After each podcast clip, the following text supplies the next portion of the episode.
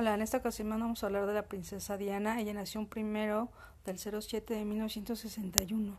Ella era una mujer que tuvo que aprender a desaprender cómo vivir su presente. Eh, fue una mujer que tuvo que aprender a desaprender cómo tener éxito y cómo relacionarse con ese éxito.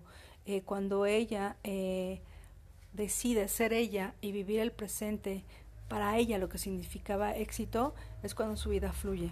Era una mujer muy inteligente, que sabía que todo lo que ella hiciera tenía una consecuencia y ella decidió vivir en su presente lo que para ella era éxito y de esta forma fluir.